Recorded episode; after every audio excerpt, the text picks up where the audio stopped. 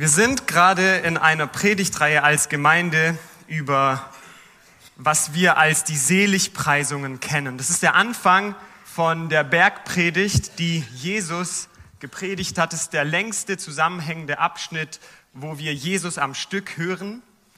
Und es sind Worte, die er da spricht, die mich herausfordern. Ich weiß nicht, wie es euch geht, aber während ich immer wieder die Seligpreisungen gelesen habe, habe ich mich extrem herausgefordert gefühlt in den letzten Wochen darüber, wie ich das Leben sehe oder wie ich als Christ leben soll.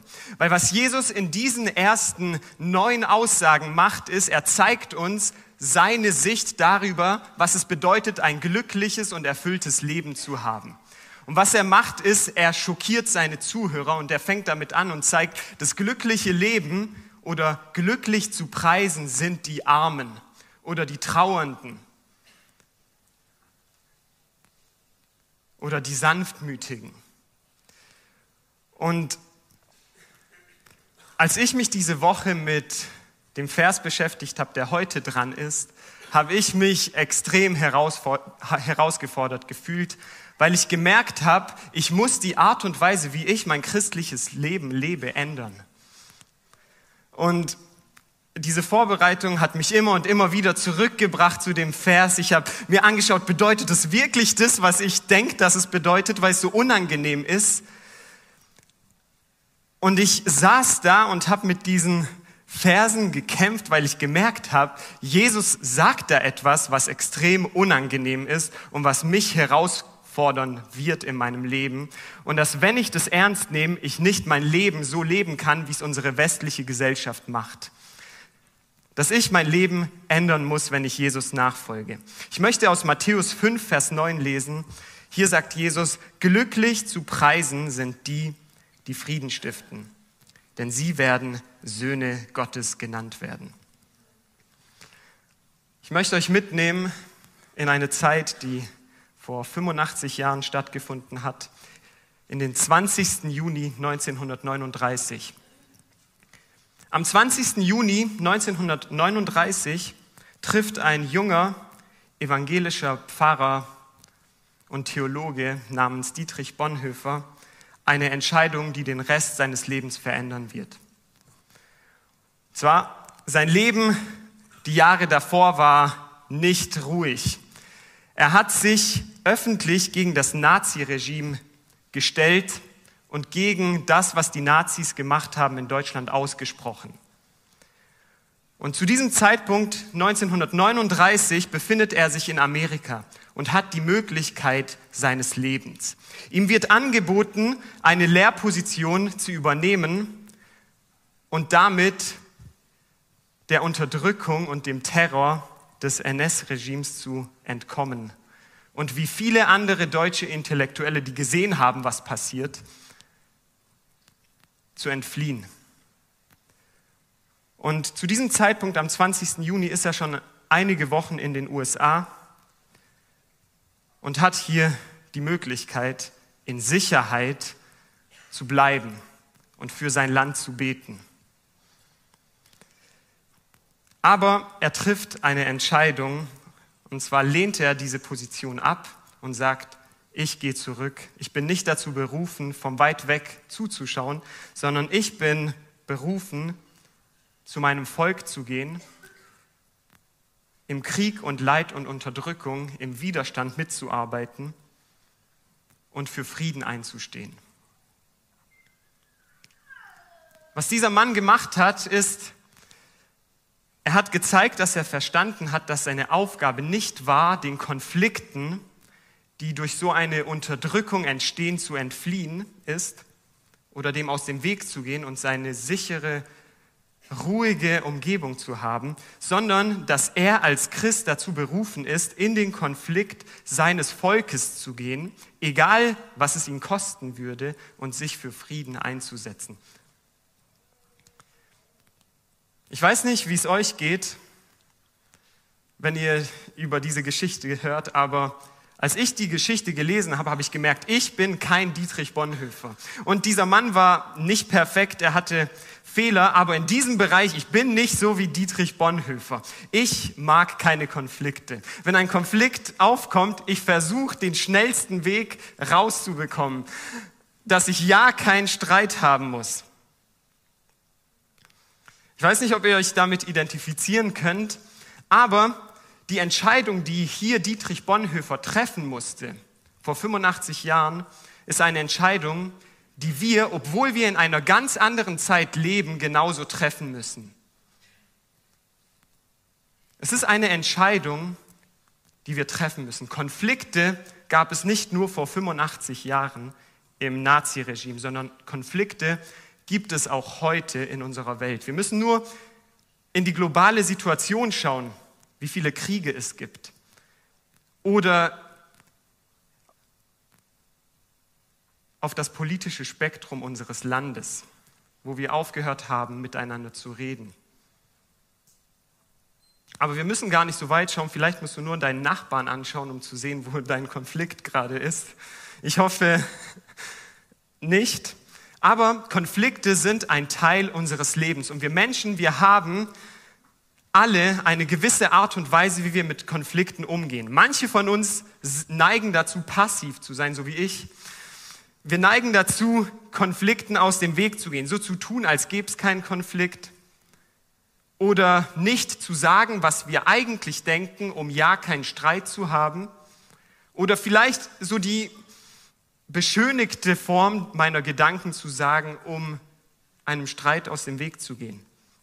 Andere von uns wir reagieren aktiv auf Konflikte. Wenn ein Konflikt aufkommt, dann sind wir direkt da und wir verteidigen uns und wir versuchen dem anderen zu zeigen, dass er Unrecht hat. Wir versuchen den anderen runterzumachen. Wir haben alle verschiedene Arten und Weisen, mit Konflikten umzugehen und Konflikte sind eine Realität, die im Leben von jedem von uns da sind. Konflikten werden wir alle begegnen. Und wir müssen eine Entscheidung treffen. Werde ich mich den Konflikten entziehen oder bin ich ein Mensch, der gezielt in Konflikte geht, die da sind, um Frieden zu machen? Konflikte und Frieden ist ein zentrales Thema in der Bibel. Gott hat sehr viel zu Konflikten und Frieden zu sagen. Wenn wir in die Bibel schauen, dann sehen wir, dass es ein zentrales Thema ist, wie Gott versucht, den Frieden, den wir Menschen kaputt gemacht haben, das Chaos, das wir verursacht haben und das wir alle im Moment erleben, wie er dabei ist, diesen Frieden wiederherzustellen. Und deshalb redet Gott sehr viel darüber. Und hier auch Jesus in der Bergpredigt redet über dieses Thema und er sagt, glücklich zu preisen. Also er sagt, das glückliche, erfüllte Leben gehört denen, die Frieden stiften. Und wenn wir uns anschauen, was er damit meint, ist, er meint, das glückliche Leben gehört denen, die bereit sind, als seine Nachfolger in Konflikte zu gehen, um Frieden zu stiften.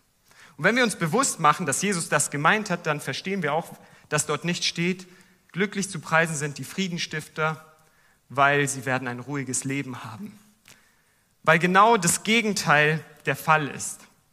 Wir müssen eine Entscheidung treffen, gehen wir den Weg, den Jesus gelebt hat. Und deshalb ist heute mein Thema, in Konflikte gehen um Frieden zu machen. In Konflikte gehen, um Frieden zu machen. Ich möchte, bevor ich drei Fragen beantworten werde, und zwar werde ich heute über drei, die erste Frage sprechen, was meint Jesus mit Frieden stiften? Danach werde ich darüber sprechen, wie sieht eine Person aus, die Frieden stiftet? Und als letztes werde ich darüber sprechen, okay, was können wir machen, um Frieden zu stiften? In unserem persönlichen Leben, aber auch in unserem Umfeld und dann auch in unserer Gesellschaft. Aber bevor ich das mache, möchte ich noch kurz über die Bedeutung von den Seligpreisungen sprechen. Du kannst noch mal den Vers einblenden, Matthäus 5, Vers 9.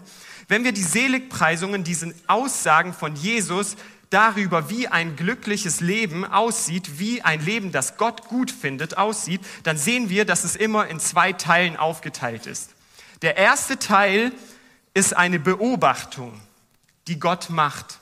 Der erste Teil ist, gibt uns einen Einblick darauf, wie Gott das Leben sieht oder was Gott als ein gutes Leben ansieht. Und dann der zweite Teil ist ein Versprechen oder ein Segen, den Gott über die Arten von Menschen ausspricht, die dieses Leben haben. Das bedeutet in unserem Fall, der erste Teil ist eine Beobachtung. Jesus sagt, wohl denen oder diejenigen sind glücklich, die ein Friedenstifter sind.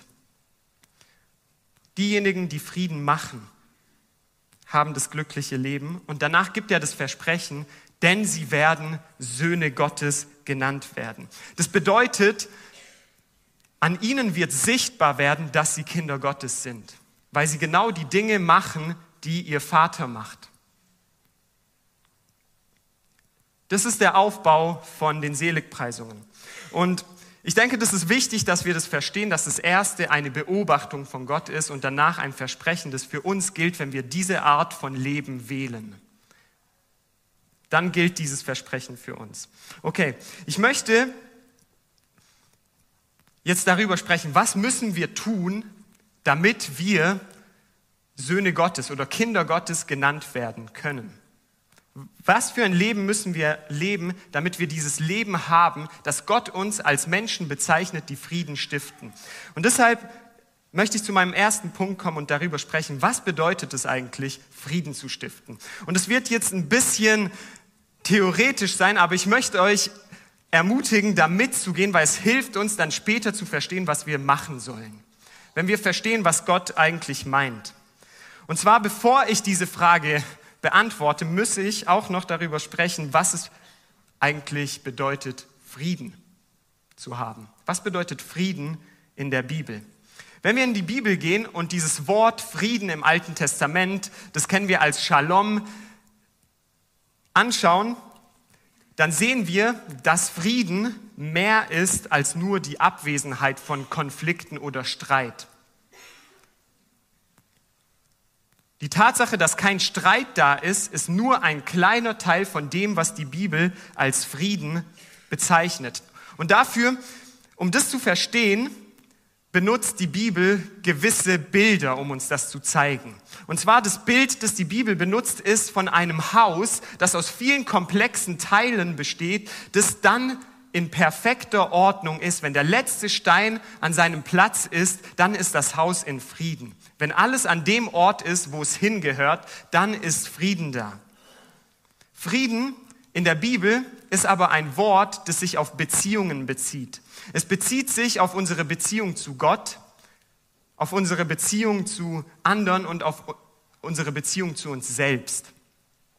Frieden bedeutet also, nicht, dass wir keinen Streit mit Gott haben oder keinen Streit mit unseren Mitmenschen, sondern dass wir in einer gesunden, harmonischen Beziehung zu Gott und miteinander leben. Das bedeutet Frieden. Das ist die Anwesenheit von Harmonie und von gesunden, funktionierenden Beziehungen. Es bedeutet nicht, ja, ich habe ja keinen Streit mit dem, also ist alles okay. Die Bibel sagt, nein, es ist nicht okay. Es ist gut, wenn du harmonisch mit der anderen Person zusammenleben kannst. Das Beispiel dafür, das mir hilft, es zu verstehen, ist Musik.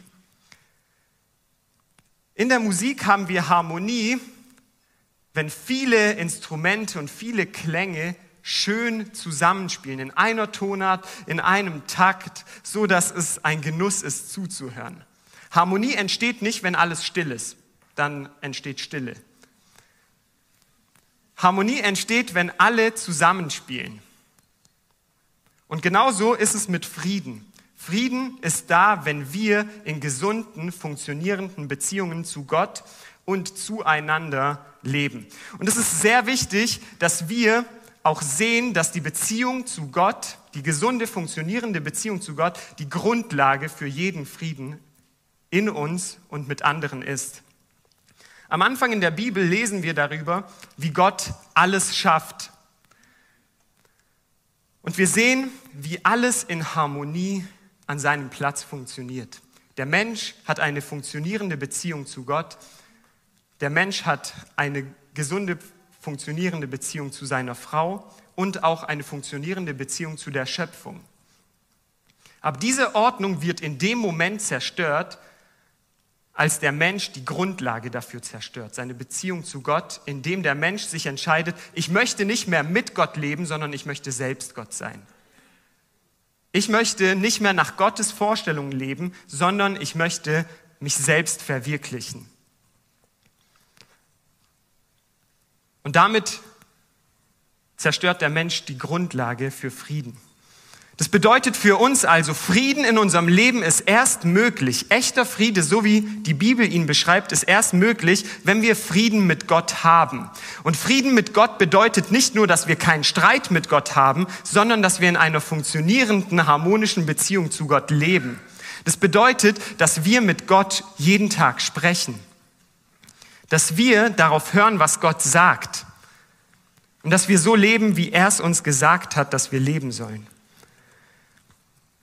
Bevor wir versuchen, unsere Beziehungen zu reparieren, müssen wir unsere Beziehung zu Gott wiederherstellen und Frieden zu Gott suchen. Sarah, kannst du mir bitte das Wasser geben?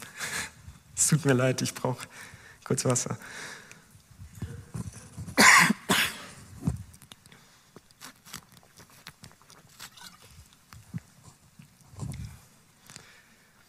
Okay, wir haben also gesehen, Frieden bedeutet nicht, keinen Streit zu haben, sondern Frieden bedeutet, harmonische, funktionierende Beziehungen zu haben. Wenn wir das jetzt anwenden darauf, was Jesus sagt und uns fragen, was ist eigentlich ein Friedenstifter, dann sehen wir, ich habe mir das Wort angeschaut in der Originalsprache und es ist ein Wort, das aus zwei Worten zusammengesetzt ist. Das erste Wort ist Frieden und das zweite Wort ist Macher. Für uns junge Leute hat das Wort Macher sehr viel ähm, Bedeutung. Und für die Älteren möchte ich es erklären. Ein Macher in der Jugendsprache ist jemand, der aktiv wird, um etwas zu machen. Also ganz einfach. Ein Macher ist jemand, der etwas macht. Und so ist das Wort Friedenstifter eine Zusammensetzung aus diesen zwei Worten, Frieden und Macher. Es bedeutet jemand, der aktiv wird, um Beziehungen zu Gott und zu anderen in die Ordnung zurückzubringen, die Gott ursprünglich für diese Beziehungen geplant hat. Das ist jemand, der Frieden stiftet. Es ist jemand, der Beziehungen zurück in die harmonische Ordnung Gottes bringt. Und das funktioniert nicht passiv. Das funktioniert nicht dadurch, ja, ich wünsche mir eigentlich Frieden, aber ich bin nicht bereit, etwas dafür zu tun. Tut mir leid. Wenn ihr die Schlachterbibel lest, dann werdet ihr an dieser Stelle das Wort friedfertig lesen. Und das ist auch die einzige deutsche Übersetzung, die diese Übersetzungswahl wählt. Und was ich dazu sagen möchte, ist, es ist nicht unbedingt eine gute Übersetzung, weil es im Deutschen uns, uns so den Eindruck erweckt, dass es jemand ist, der einfach nur bereit ist, Frieden zu machen. Aber das, was Jesus hier meint, ist nicht passiv.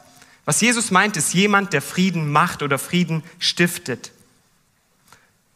Also ein Friedenstifter ist jemand, der aktiv wird, um Frieden zu machen.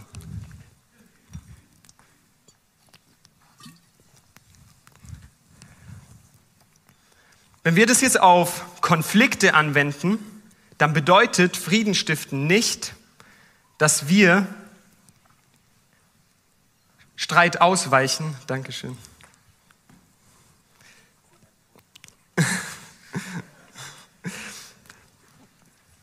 Wenn wir es auf Konflikte anwenden, dann bedeutet Frieden stiften nicht, dass wir Konflikten ausweichen, sondern dass wir aktiv werden und in Konflikte gehen, um Harmonie zu schaffen und Gottes Ordnung zurückzubringen. Und es bedeutet nicht nur, dass wir in Konflikte gehen, mit denen wir etwas zu tun haben. Und das ist der Punkt, der mich so herausgefordert hat. Was Jesus hier sagt, ist, jemand, der Frieden stiftet, geht in Konflikte in seinem Umfeld, auch wenn er nichts damit zu tun hat. Der geht in Konflikte, und arbeitet dafür, dass Ordnung und Frieden zurückkommt. Und wenn ich mir das so klar mache, dann ist es sehr herausfordernd. Und wie das dann im echten Leben, im praktischen aussieht, sehen wir im Leben von Jesus. Und das ist auch die Antwort auf meine zweite, auf meine zweite Frage. Wie sieht jemand aus, der Frieden stiftet? Wenn wir das Leben von Jesus anschauen, dann sehen wir ein perfektes Beispiel dafür, wie eine Person aussieht, die aktiv ist, um Frieden zu machen. Jesus ist der ultimative Friedenstifter. Und das zeigt er in seinem Leben dadurch, dass er erstmal Mensch wird und sich in unseren Konflikt begibt, den wir haben, den wir uns selbst eingebrockt haben. Wir haben uns von Gott getrennt und wir sind schuld daran. Und Jesus wird aktiv und wird Mensch, damit er Frieden zwischen Gott und Mensch wiederherstellen kann. Er wird Mensch, damit die Beziehung wieder in ihre Ordnung, wie Gott sie eigentlich geplant hat, kommen kann. Die zweite Sache, die Jesus gemacht hat, ist, er hat uns miteinander versöhnt. Er hat alles möglich gemacht, dass Menschen, egal wie verschieden sie sind, Teil eines neuen Reiches sein können, wo er der König ist und wo verschiedene Menschen aus verschiedenen Kulturen und Hintergründen zusammenleben und einander lieben. Und er macht uns zu einer Gemeinschaft, die seinem Beispiel folgt. Wenn wir uns anschauen, was Jesus gemacht hat, wenn wir in der Bibel lesen, dann sehen wir, dass in allem, was er getan hat, sein Motiv Liebe war. Sein größtes Motiv war Liebe. Er hat Menschen geliebt, deshalb ist er Mensch geworden. Das lesen wir in Johannes 3, Vers 16, dass Gott die Welt so sehr geliebt hat, dass er seinen eingeborenen Sohn gab, damit die Menschen wieder eine Beziehung zu Gott haben können. Aber das hat er auch in seinen Handlungen gezeigt. Er hat Menschen am Rand der Gesellschaft gedient. Er hat Menschen, die krank waren, geheilt. Und er hat denen, die nichts hatten, einen Weg gezeigt, wie sie ein erfülltes Leben finden können. In der Beziehung mit ihm. Aber das war nicht nur, das war nicht sein ganzer Dienst als Friedenstifter. Jesus ist auch hingegangen und hat Sünde konfrontiert. Als Jesus Menschen gesehen hat, die stolz waren und die so überzeugt waren von ihrer Weise zu leben, dass sie sich nichts sagen lassen wollten, dann hat er das konfrontiert. Das sehen wir bei seinem Umgang mit den Pharisäern. Und zwar mit den Pharisäern, die sich nichts sagen lassen wollten. Oder wir sehen es, wie er in den Tempel geht, wo ein Business draus gemacht wurde, dass Leute abgezockt werden dafür, dass sie ein Opfertier kaufen. Und er wirft die Tische um als Friedenstifter. Er geht an den Ort der Unordnung und schafft Ordnung, indem er Sünde konfrontiert. Aber wenn wir in das Leben von Jesus schauen, dann sehen wir, dass er die meiste Zeit in den drei Jahren, in denen er aktiv war, in zwölf Männer gesteckt hat. Seine meiste Zeit hat er als Friedensstifter in zwölf Männer investiert, um aus ihnen eine Gemeinschaft zu formen, die nach anderen Maßstäben lebt, die nach seinen Werten lebt. Und da waren verschiedenste Menschen dabei, aus allen Gesellschaftsklassen. Und er hat sie zu einer Gemeinschaft gemacht. Und was Jesus hier macht, er fordert uns auf, das Gleiche zu tun, Frieden zu bringen. Also Jesus ist das perfekte Beispiel für jemanden, der Frieden bringt. Aber wir sehen auch weitere Beispiele für Friedenstifter. Und zwar zum Beispiel die Propheten im Alten Testament oder Johannes der Täufer. Was wir bei diesen Menschen sehen, diese Menschen hatten eine Begegnung mit Gott, in der Gott ihnen einen Auftrag gegeben hat. Und dieser Auftrag hatte meistens damit etwas zu tun, eine Ungerechtigkeit, die in der Gesellschaft da ist, anzusprechen und zur Umkehr zu rufen. Und das sehen wir auch bei Johannes dem Täufer. Er sagt dem Menschen die Wahrheit. Er geht zu den Menschen und konfrontiert sie damit und sagt, so wie ihr lebt, ist es falsch. Ihr müsst davon umkehren und anders leben. Und das Ergebnis davon war, dass keiner von den Propheten ein ruhiges Leben hatte. Die Propheten, die dann später von Jesus in der nächsten Seligpreisung, nächste Woche werden wir sehen, wie sie mit den Propheten umgegangen sind. Die Propheten haben sich Feinde gemacht dadurch, dass sie in Konflikte gegangen sind, sich eingemischt haben, um Ordnung zu schaffen. Bei Johannes dem Täufer sah das dann so aus, dass er zum König gegangen ist und gesagt hat, es ist falsch, dass du die Frau von deinem Bruder weggenommen hast. Und er hat dafür seinen Kopf verloren. Was die Propheten als Friedensstifter zu erwarten hatten, war Verfolgung und am Ende auch Tod. Und der Grund dafür ist, es ist unangenehm für Menschen, wenn wir in die Konflikte reingehen und versuchen, Ordnung, die Gott hat, da reinzubringen.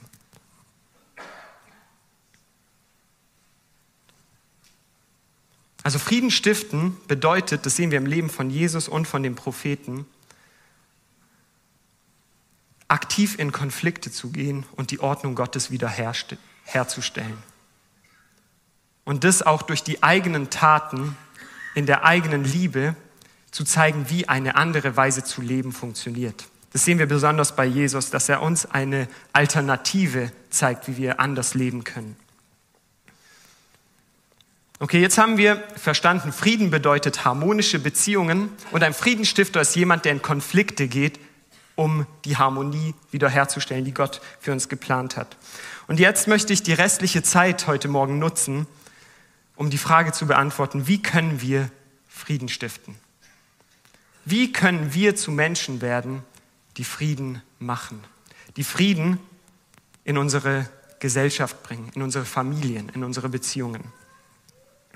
Und die erste Antwort darauf ist, indem wir Frieden in unser eigenes Leben bringen. Bevor wir anfangen, Frieden zu anderen Menschen zu bringen, müssen wir anfangen, Frieden in unser eigenes Leben zu bringen. Wir dürfen nicht denken, dass wir rausgehen in die Welt und versuchen, überall Ordnung zu machen, während unser eigenes Haus nicht in Ordnung ist. Wir können nicht rausgehen und Menschen helfen, während bei uns noch kein Frieden in den nächsten Beziehungen da ist. Und ich glaube, es ist sehr wichtig, dass wir damit anfangen, aber es ist wahrscheinlich auch der schwerste Ort, um Frieden zu stiften, weil wir selbst beteiligt sind. Es ist leicht, zu anderen Leuten zu gehen und ihnen zu sagen, wie es richtig geht. Es ist sehr leicht, zu anderen Leuten zu gehen und sagen, so wie du mit dieser Person umgehst, ist falsch, während mein Leben nicht besser ist. Und um Frieden in unser eigenes Leben zu bringen, müssen wir auch die richtige Reihenfolge haben. Erstmal brauchen wir Frieden mit Gott. Und das ist möglich durch Jesus. Wenn wir umkehren von der Art und Weise, wie wir gelebt haben, von einem selbstzentrierten Leben, in dem wir das Ziel haben, nur uns selbst zu verwirklichen und anfangen, mit Gott und für Gott und nach seinen Vorstellungen zu leben, dann werden wir Frieden mit Gott finden. Das ist der erste Schritt. Der zweite Schritt ist, dass wir anderen Menschen vergeben. Im Leben werden andere Menschen uns verletzen und wir werden Grund haben, auf sie sauer zu sein oder nicht mehr mit ihnen reden zu wollen. Wenn wir die Bergpredigt weiterlesen würden, dann würden wir sehen, wie viel Jesus dann noch ganz konkret über dieses Thema sagt. Und ein Beispiel davon finden wir in Matthäus 6. Das kommt direkt nach dem Vater unser. Da sagt Jesus, denn wenn ihr den Menschen ihre Verfehlungen vergebt, dann wird euer himmlischer Vater auch euch vergeben. Wenn ihr aber den Menschen nicht vergebt, dann wird euch euer Vater eure Verfehlungen auch nicht vergeben. Also die zweite Sache, nachdem wir Frieden mit Gott haben, ist, wir müssen anderen Menschen vergeben. Nachdem Gott uns vergeben hat, ist es unsere Aufgabe, anderen Menschen zu vergeben. Und da ist es oft wichtig, dass wir den Menschen, denen wir vergeben, auch sagen, ich habe dir vergeben und ich trage es dir nicht mehr nach. Wenn wir Zweifel darüber haben, ob die andere Person, die uns was angetan hat, sich vielleicht nicht sicher sein könnte, ob ich ihr wirklich vergeben habe, dann ist es unsere Aufgabe hinzugehen und zu sagen, ich habe dir vergeben. Dadurch fangen wir an, Frieden in unsere Umgebung zu bringen, in unsere Beziehungen. Nachdem wir das gemacht haben, ist der nächste Schritt, dass wir alles dafür tun, um Beziehungen wiederherzustellen. In Matthäus 5, das ist ein paar Verse später, sagt Jesus Folgendes. Ihr wisst, dass zu den Vorfahren gesagt worden ist, du sollst keinen Mord begehen. Wer einen Mord begeht, soll vor Gericht gestellt werden. Ich aber sage euch, jeder, der auf seinen Bruder zornig ist, gehört vor Gericht. Wer zu seinem Bruder sagt, du Dummkopf, der gehört vor den Hohen Rat. Und wer zu ihm sagt, du Idiot, der gehört ins Feuer der Hölle. Wenn du also deine Gabe zum Altar bringst und dir dort einfällt, dass dein Bruder etwas gegen dich hat, dann lass deine Gabe dort vor dem Altar, geh und versöhne dich zuerst mit deinem Bruder. Dann komm und bring Gott deine Gabe dar. Also nachdem wir vergeben haben, ist der nächste Schritt Versöhnung. Und Versöhnung bedeutet, Beziehungen wiederherzustellen. Und Jesus sagt uns, selbst wenn du nur weißt, dass jemand etwas gegen dich hat, du musst nicht mal schuld daran sein, dann ist es deine Aufgabe hinzugehen, wenn du dir bewusst bist, dass jemand was gegen dich hat und alles dafür tun, was an dir liegt, um dich zu versöhnen. Bevor wir Gott anfangen zu dienen, bevor wir anfangen, Dinge für Gott in der Welt zu tun und Frieden zu stiften, müssen wir anfangen, uns in unserem nahen Umfeld mit dem Menschen zu versöhnen. Und es kann manchmal bedeuten, dass wir Wochen oder Monate von Konfrontation brauchen. Dass wir Dinge, die wir für Jahrzehnte verschwiegen haben oder so getan haben, als gäbe es diesen Konflikt nicht, dass wir sie aufgraben müssen. Dass wir vergeben müssen und uns versöhnen müssen, dass die Beziehung wieder an den Platz kommt, den Gott für diese Beziehung hat. Und dafür ist es oft notwendig, dass wir ehrlich darüber werden, was wir denken und fühlen. Dass wir es einander ehrlich sagen. In einer Art und Weise, die barmherzig ist, die reine Motive hat. Das sind die Predigten, die wir die letzten zwei Wochen gehört haben. Das ist die Einstellung zum anderen. Jemand, der barmherzig ist, ist bereit, dem anderen zu vergeben. Und jemand, der ein reines Herz hat, hat reine Motive. Und zwar das Motiv ist, die Beziehung wiederherzustellen. Wenn wir dann hingehen, dann müssen wir anfangen, ehrlich zu sagen, was wir denken und fühlen. Und ich denke, es ist wichtig, dass wir uns Zeit nehmen heute Morgen und uns fragen, wo in unserem Leben, in welchen Beziehungen ist keine Ordnung und wo ist kein Frieden da? Wo ist nicht diese Harmonie da, von der Gott spricht? Und während du über diese Situation nachdenkst, frag dich, was habe ich falsch gemacht? Wo ist mein Teil an diesem Konflikt? Wenn du das rausgefunden hast, dann weißt du, für was du dich entschuldigen musst. Aber danach ist es auch wichtig, hinzugehen und mit diesen Menschen zu reden und sie zu fragen, wie sich die andere Seite anfühlt. Wie es sich anfühlt, auf der anderen Seite von mir zu sein. Dass wir Fragen stellen wie, wie ist es eigentlich, mein Kollege zu sein? Oder wie ist es, mein Bruder zu sein? Wie ist es für dich, dass ich dein Vater oder deine Mutter bin? Oder wie ist es für dich als Vater oder Mutter, dass ich dein Kind bin? Wie ist es für dich, mein Ehepartner oder mein Freund zu sein? Oder für Selbstständige, wie ist es für dich, mein Angestellter zu sein? Oder wie ist es für dich, mein Chef zu sein? Die andere Seite. Was ich damit sagen will, für Frieden müssen wir anfangen, mit Menschen zu sprechen, die anders sind und anders denken als wir. Mit einer Haltung, die Jesus uns vorgelebt hat. Und mit dem Ziel, die Beziehung an ihren richtigen Platz zu bringen, den Gott für diese Beziehung geplant hat. Also wie können wir Frieden stiften, indem wir anfangen, die Beziehungen wiederherzustellen, die in unserem nahen Umfeld sind. Das ist der erste Schritt. Der zweite Schritt ist, Frieden in unser erweitertes Umfeld zu bringen. In unsere Gemeinde, in unsere Arbeit, wenn wir Ungerechtigkeit sehen, dass wir dann in Liebe darauf ansprechen. Jesus sagt in Matthäus 18, wenn dein Bruder sündigt, und da sagt er nicht, wenn dein Bruder gegen dich sündigt, dann geh zu ihm hin und weis ihn zurecht oder frag erst mal, ob du das richtig gesehen hast. Und versuch ihn zu gewinnen. Oder auf der Arbeit, wenn ich sehe, dass Ungerechtigkeit da ist, dann versuche ich da etwas dagegen zu tun, auch wenn es einen Nachteil für mich bedeuten kann. Wenn ich zwei Konfliktparteien sehe, dann ist es meine Aufgabe als Friedenstifter, da reinzugehen. Und das ist sehr unangenehm, weil wir wollen uns nicht einmischen. Und das wird dann dazu führen, dass Menschen uns nicht mögen oder uns als ihre Feinde ansehen. Und dazu hat Jesus danach auch noch viel zu sagen. In Matthäus 5 steht in Vers 43, ihr wisst, dass es heißt, du sollst deine Mitmenschen lieben und du sollst deine Feinde hassen. Ich aber sage euch, liebt eure Feinde und betet für die, die euch verfolgen. Damit erweist ihr euch als Söhne eures Vaters im Himmel. Hier kommt wieder dieser Ausdruck, damit erweist ihr euch als Söhne des Vaters im Himmel. Davor sagt Jesus, glücklich zu preisen die, die Frieden stiften, weil sie werden Söhne Gottes heißen. Also wir werden uns als Söhne Gottes erweisen, indem wir unsere Feinde lieben.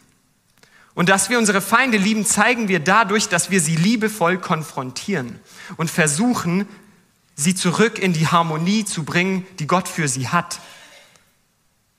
Dadurch erweisen wir uns als Kinder Gottes. Und dann steht hier weiter, denn er lässt seine Sonne über Bösen und Guten aufgehen und lässt es regnen für Gerechte und Ungerechte. Wenn ihr nur die liebt, die euch Liebe erweisen, was für einen Lohn habt ihr dafür zu erwarten? Tun das nicht sogar Leute wie die Zolleinnehmer? Und wenn ihr nun zu euren Brüdern freundlich seid, was tut ihr damit Besonderes? Tun das nicht sogar die Heiden, die Gott nicht kennen? Ihr aber sollt vollkommen sein, wie euer Vater im Himmel vollkommen ist.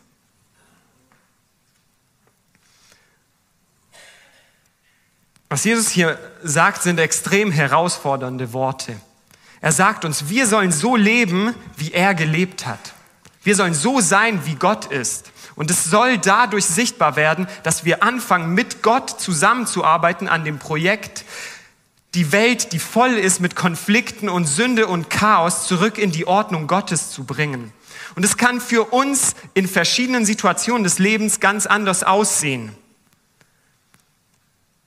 Für eine Mutter kann es bedeuten, dass sie Zeit investiert in ihr Kind, um aus diesem Kind ein Kind zu machen, das bereit ist, aktiv zu werden, das selbst gesund ist und dadurch gegen Konflikte arbeiten kann. Es ist aber eine andere Situation für jemanden, der auf dem Arbeitsplatz ist und Konflikte sieht. Dem seine Aufgabe ist es, dort, soweit er kann, Frieden zu schaffen.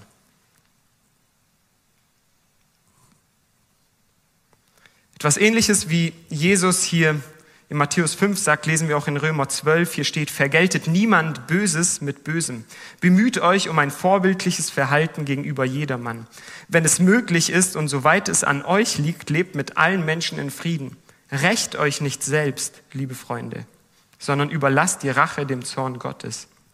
Denn es heißt in der Schrift, das Unrecht zu rächen ist meine Sache, sagt der Herr. Ich werde Vergeltung üben. Mehr noch, wenn dein Feind hungrig ist, gib ihm zu essen. Und wenn er Durst hat, gib ihm zu trinken.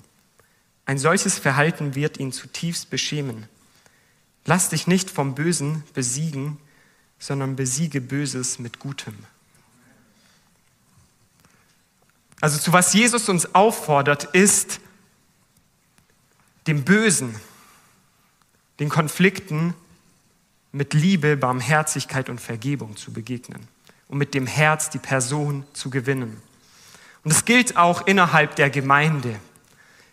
In einer Gemeinschaft, wie wir sie haben, werden Konflikte aufkommen, einfach aus der Tatsache, dass wir anders denken. Wir kommen aus anderen Zeiten oder anderen Hintergründen. Wir haben andere Vorstellungen darüber, was gut ist und das wird zu Konflikten führen. Aber unsere Aufgabe ist es, die Eigenschaften und die Motivation von Jesus zu bekommen und zu verstehen, wie der andere denkt und anzufangen, das zu tun, was Jesus getan hat. Nicht mehr als erstes das verfolgen, was sich gut anfühlt für mich, sondern das, was das Beste ist für die Gemeinde, für die Gemeinschaft. Ich habe noch einen Vers gelesen in Jakobus 3, hier steht, denn wo Eifersucht und Selbstsucht herrschen, da herrscht auch Unfrieden. Und das Böse kann sich ungehindert ausbreiten. Ich glaube, dieser Vers ist so eine Beschreibung unserer Gesellschaft. Ich würde sagen, wo sich Vergleichen und Selbstverwirklichung die höchsten Werte sind, dort wird Unfrieden sein. Und das sehen wir in unserer Gesellschaft. Und das sehen wir auch in unserem eigenen Leben, wenn wir so leben. Und wir müssen uns alle fragen, wo in meinem Leben sind Vergleiche zu anderen da? Wo vergleiche ich mich? Wo will ich besser sein als der andere? Oder wo habe ich nur das Ziel, besser auszusehen, mich selbst zu verwirklichen, gut dazustehen? Weil das ist das perfekte Rezept für Unfrieden. Eifersucht und Selbstverwirklichung oder Selbstsucht. Aber dann steht hier auch die Lösung, die Weisheit hingegen, die von oben kommt, ist in erster Linie rein und heilig, dann aber auch friedfertig, freundlich und bereit, sich etwas sagen zu lassen. Sie ist voll Erbarmen und bringt eine Fülle von Gutem hervor. Sie ist unparteiisch und frei von jeder Heuchelei. Die Früchte, die vor Gott bestehen können, wachsen dort, wo Friedenstifter eine Saat des Friedens sehen. Unsere Aufgabe ist es, Frieden zu bringen. Und als Gemeindemitglieder arbeiten wir entweder für den Frieden und die Einheit oder dagegen. Und wir müssen die Entscheidung treffen, auf welcher Seite bin ich und was tue ich durch mein Verhalten, über was für Dinge gehe ich in einen Konflikt, wo eigentlich gar kein Konflikt notwendig ist?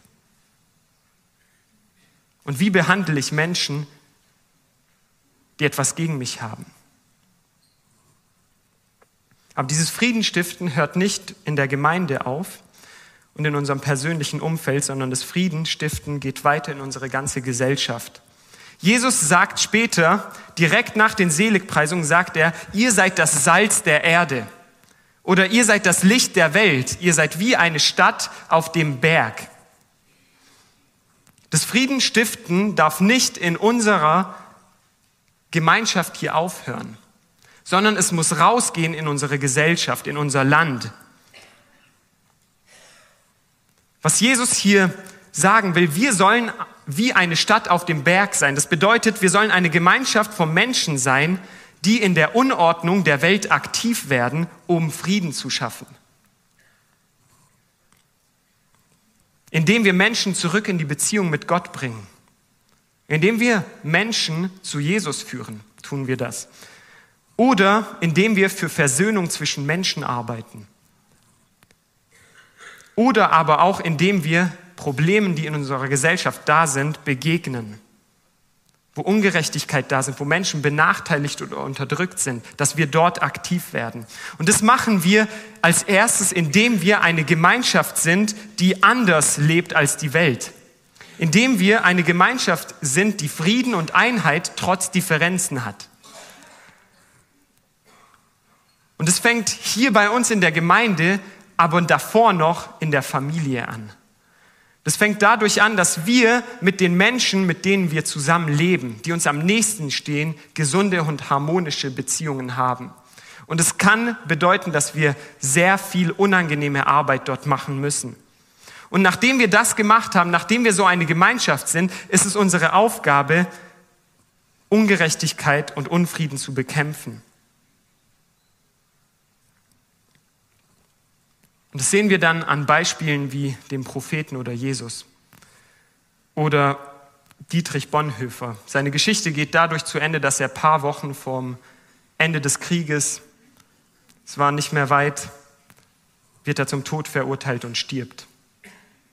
also seine Entscheidung, die USA zu verlassen und nach Deutschland zu kommen und für Frieden einzustehen, ist in seinem Tod geendet. Und die Frage, die wir uns stellen müssen, sind wir bereit, diesen Preis zu zahlen für Frieden? Sind wir bereit, und es ist keine leichte Frage, und die Antwort darauf werden wir erst sehen, wenn wir in so einer Situation sein würden. Aber was wir sehen, ist, diese Menschen werden aktiv, wenn sie in ihrer Gesellschaft Ungerechtigkeit sehen.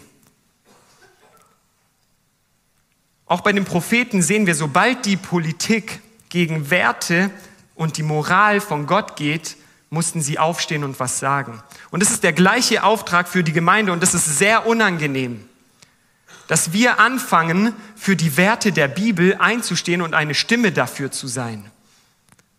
Weil das bedeutet, dass wir Probleme bekommen können. Wenn wir anfangen, über eine andere Sexualethik zu lernen als die, die wir in der Welt sehen,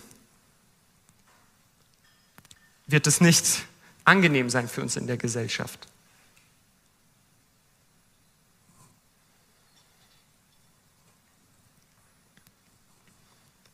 Aber was passieren wird, wenn wir alle anfangen, Friedenstifter zu sein,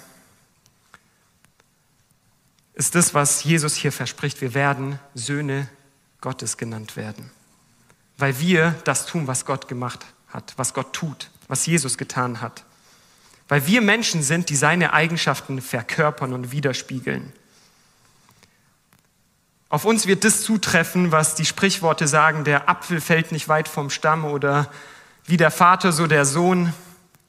Das wird in unserem Leben sichtbar sein, wenn wir bereit sind, aktiv zu werden und in Konflikte zu gehen. Lasst uns gemeinsam aufstehen und eine Zeit haben, wo wir beten und über diese Dinge reflektieren. Und für mich hier vorne zu stehen, ist überhaupt nicht einfach, diese Dinge zu sagen, weil ich realisieren muss, ich muss anders leben. Und ich muss anders damit umgehen, wenn ich Konflikte in meinem Leben entdecke. Ich kann nicht mehr ausweichen oder so tun, als wäre nichts da. Und ich will dich heute Morgen fragen, hast du diesen ersten Schritt schon gemacht, um Frieden mit Gott zu haben? Hast du diesen ersten Schritt zum Frieden gemacht, indem deine Beziehung zu Gott wieder hergestellt worden ist? Und wenn du es noch nicht gemacht hast, dann ist heute die Möglichkeit, indem du umkehrst und dein Vertrauen auf Jesus setzt, und anfängst, sein Nachfolger zu sein, das bedeutet, mit ihm zu leben, mit ihm Zeit zu verbringen und die Dinge zu tun, die er getan hat. Aber ich möchte uns auch ermutigen, uns die Frage zu stellen, wo muss ich aktiv werden? Wo muss ich jetzt die nächsten Wochen aktiv werden, wo Unordnung da ist in meinen Beziehungen und Unfrieden da ist? Oder wo schaue ich schon sehr lange Ungerechtigkeit zu und ich weiß, ich könnte was tun, aber tu nichts? Wo bin ich passiv? Wo ruft mich Gott dazu, aktiv etwas zu tun? Das Lobpreisteam kann gern nach vorne kommen und ich möchte, dass wir jetzt eine Zeit vom Gebet haben. Danach werden wir auch ein Lied singen, wo wir weiter darüber reflektieren können. Jesus, ich danke dir für dein Wort. Ich danke dir für diese Klarheit, die du hast während du sprichst. Und wir wollen umkehren von der Art und Weise, wie wir das gute Leben gesehen haben, wie wir ein glückliches und erfülltes Leben gesehen haben. Und lernen, so zu denken wie du, so zu, die Welt so zu sehen, wie du sie siehst und Menschen zu sein, so wie du sie sich vorstellst.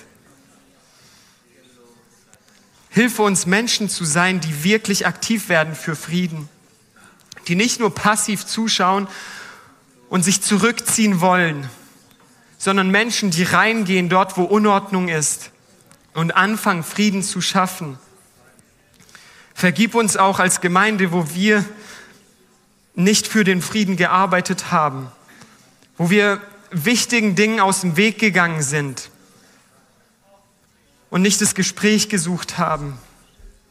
Vergib uns, wo wir nicht die richtige Haltung hatten in unserem persönlichen Leben, wo wir nicht diese, dieses Motiv hatten, den anderen Menschen zu gewinnen und Liebe zu haben. Mach uns zu einer Gemeinschaft, wo sichtbar wird, dass wir zu dir gehören, dass wir deine Kinder sind. Lass in dieser Gemeinde sichtbar sein, dass hier eine Gruppe ist von Menschen, die Frieden stiften, die Frieden machen in ihrem Leben, die aktiv dafür werden, um Frieden wiederherzustellen. Und ich bete, dass du uns die Kraft gibst, nicht auf die Lügen des Feindes zu hören, die uns sagen, es passt schon, wenn kein Streit da ist es passt schon, wenn du nicht aktiv wirst, sondern dass wir auf dein Wort hören und auch die unangenehmen Schritte gehen, zu denen du uns rufst.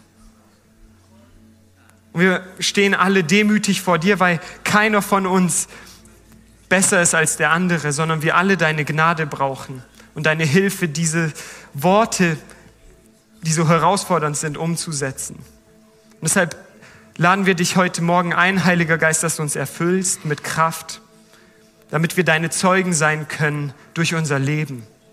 Durch unser Leben, das Frieden schafft, das Frieden macht. Wenn dir die Predigt weitergeholfen hat, dann teile sie gerne mit deinen Freunden und Bekannten. Abonniere unseren Podcast, um keine weitere Predigt zu verpassen. Und wenn du unsere Arbeit unterstützen möchtest, findest du auf unserer Webseite unter gegotrossingen.de weitere Informationen. Wir freuen uns, dass du heute dabei warst.